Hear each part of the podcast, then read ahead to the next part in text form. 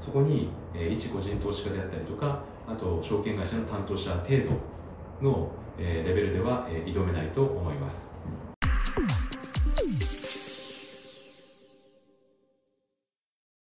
皆さんこんにちは。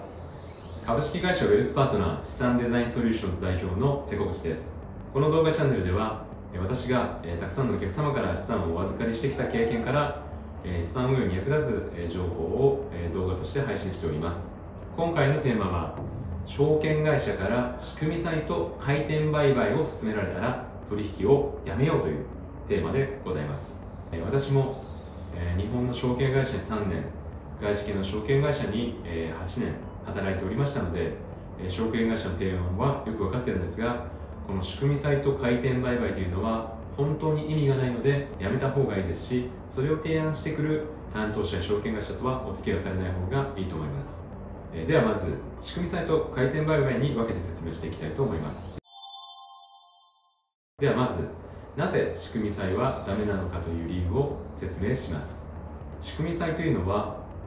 債券なのですがそこに特別な仕組みがついていることで金利が高くなっています。今の円建ての日本の債券だと日本国債だと0%ト。ヨタとか企業が発行している社債でも0.1%とか2%とかなのでほとんど投資しても、えー、意味がないんです。ただ仕組み債というのは特別な条件がついてるから金利が 4%5% 高いものだと 10%20%、えー、ついてる。なので得しそうな、えー、風に見えるというのが仕組み債の特徴です。もう少し詳しく説明すると株式を使う仕組み債が多いのですが例えば株価が、えー、今の現状から70%の水準を切らなければ安定的に、5%の年利のクーポンが入ってくる、そしてこれをの、この70%の水準をノックイントリガーと言います、そしてこの投資する時の株価よりも5%その株価が上昇するとノックアウトして、そこの債券が、そのまま償還されてくる。というふうな、仕組みの、仕組み債が多いです。これを EB 他社株転換社債というんですがこれは、証券会社にとっては、非常にドル箱の商品で大変利益が出やすい商品になっているのですごくお客様にも提案されている状況になっています。なぜ証券会社がそんなに儲かるのかというと株を買った時から5%上がることというのはよくあります。その5%上がる判定というのを毎月する仕組み債が最近多いのですが5%ぐらい債券よく上がりますのでそこで、えー、ノックアウトしやすいんですね。ノックアウトすることで元本が返ってくると。そうすると、えー、また新たな仕組み債を創生することが証券会社としてはできますと。でこれがうまくいくと毎月ノックインノックアウトしたり。で数ヶ月に1回ノックアウトしたり。すると、えー、1年間で、えー、仕組み債を、えー、5回も10回も販売することができると。そのために数パーセントとか5%の利益を得ることが証券会社はできるのでとても儲かるドル箱の商品ということです、まあ、これも、えー、ノックアウトをしたとしたら元本がそのまま戻ってくるのでお客様は損していないです。ただそんなにうまくいかないのがこの仕組み剤です。この何回も蘇生することを繰り返していく中でどこかでやっぱりノックインしてしまうんです。でノックインをしてしまうと、えー、その仕組み債というのは、えー、最後はこの株で返ってきたりとかえー、30%下がった状態で償還日を迎えたら、えー、70%しか戻ってこないとか。それはまあ仕組みさによっていろいろ違うのですが、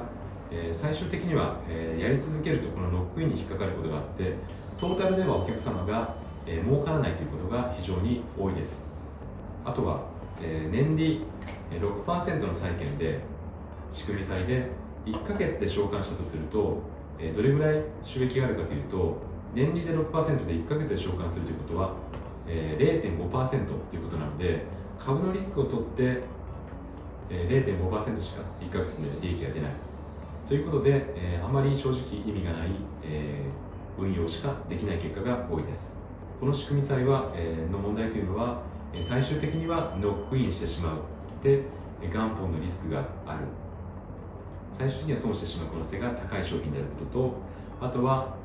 普通の債券ではなくて特別な条件がついている債券なのでえー、あまり買いたいという人がいないわけですね。なのでこの仕組み債を簡単に売ることができない。流動性が低いんですね。これを換金しようとすると1000万円で買ったとすると900万円になったり800万円になったり。なので、え実質的に売ることができない。流動性が低い金融商品というのがこの仕組み債の、えダメなところです、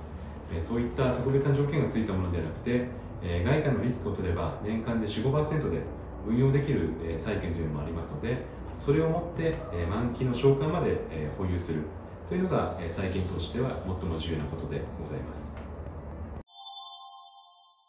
では次に、えなぜじゃあ回転売買ですね。はダメなのかということをご説明したいと思います、え回転売買がなぜダメかっていうと、まあ、趣味でやってる人はいいと思うんですがただ、えー、売り買いをして本気で利益を出そうと思ってるのであればやめた方がいいと思います。なぜなら戦ってる相手が、え、誰かという話なんですね。短期で売買する人たちっていうのはどういう人たちかというともうそれを仕事にしている、まあ、天才的な個人のトレーダーの方であったりあとは、まあ、デイトレーダーとかいますね。あとは、まあ、機関投資家と言われる、えー、年金であったりとか、まあ、大きな大学基金とか、え、そういう人たちは短期的に売買することもあります。あとは金融機関証券会社の自己投資部門とか銀行の自己投資部門ですね。あとはヘッジファンドと言われる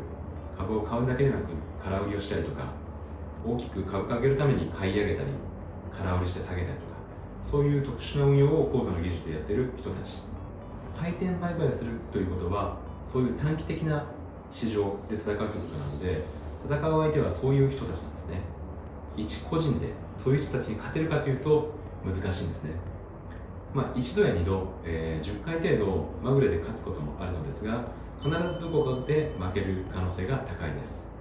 一個人じゃなくて証券会社の営業担当者の人がいろいろ上がる株とかをアドバイスしてくれるというふうに思われるかもしれないんですが正直その証券会社の、え一営業マン担当者が勝てる相手ではありません。本当にその売買で利益を上げることだけを仕事にしていて、えそれに執念を、燃やし続けてた天才たちが戦っている市場なのでそこに、え一個人投資家であったりとかあと証券会社の担当者程度のえレベルでは、え挑めないと思います。この短期売買を繰り返して長期的に、え収益を上げたっていう、えお客様であったり投資家を私は一度も15年間やってきて見たことがありません、え個人投資家がそういう機関投資家とかヘッジファンドに唯一勝てる点が一つあります。それは投資期間が長い点です。ヘッジファンドであったり、え、機関投資家は1年間で運用報告をしなければなりません。ヘッジファンドであれば数ヶ月。である一定のパフォーマンスを上げなければならないんです。これはすごいプレッシャーです。ただ個人投資家の方は、えー、そんなの関係ないんですよね、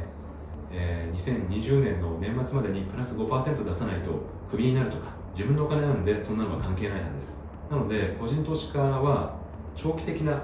目線で最終的な目的には、え、老後の生活資金であったりとかあとは子供にたくさんお金を残してあげたい。そういう目的で運用される方が多いと思いますのでえー、長い視野で見て、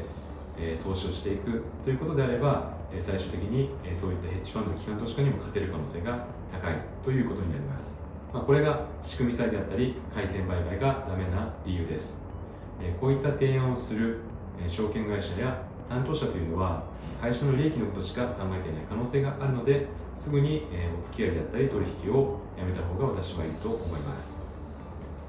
といったところで、えー、今回は証券会社から仕組み債と回転売買を勧められたら取引をやめようというテーマでお話をさせていただきました。今回の動画が参考になったという方今後も資産運用に関するさまざまな情報を発信していきますので是非高評価とチャンネル登録をよろしくお願いいたします。